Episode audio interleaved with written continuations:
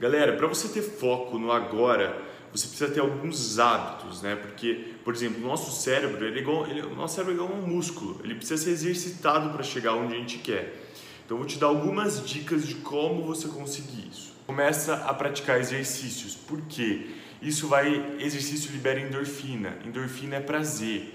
Isso regula também exercício físico, regula seu sono, que vai consequentemente te ajudar a ter mais concentração. Segunda dica, galera, evita distração, tanto tecnológica como pessoal, porque você fica olhando e-mail toda hora, WhatsApp, Instagram, tá? Você fica tendo conversa paralela no escritório ou, enfim, na sua casa, se você está em home office.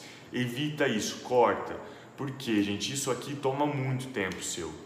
Se você tem muito problema com o celular, deixa ele de lado, ou pelo menos estipula tempo para poder responder, sabe? Para de tentar ser multitarefa, a gente não consegue fazer um monte de coisa ao mesmo tempo. Se você tentar, o que, que vai acontecer? Você não vai conseguir bater 100% do que você ia conseguir se você estivesse focado nessa tarefa.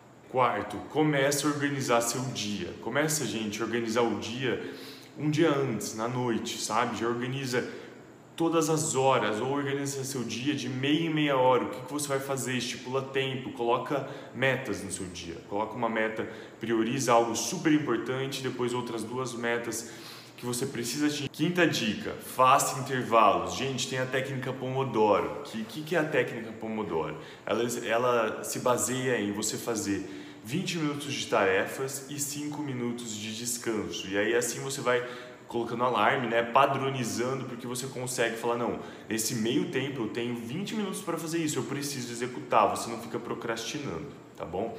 Bom, gente, essas foram algumas dicas, espero que vocês gostem, comentem aqui o que vocês acharam e um abraço.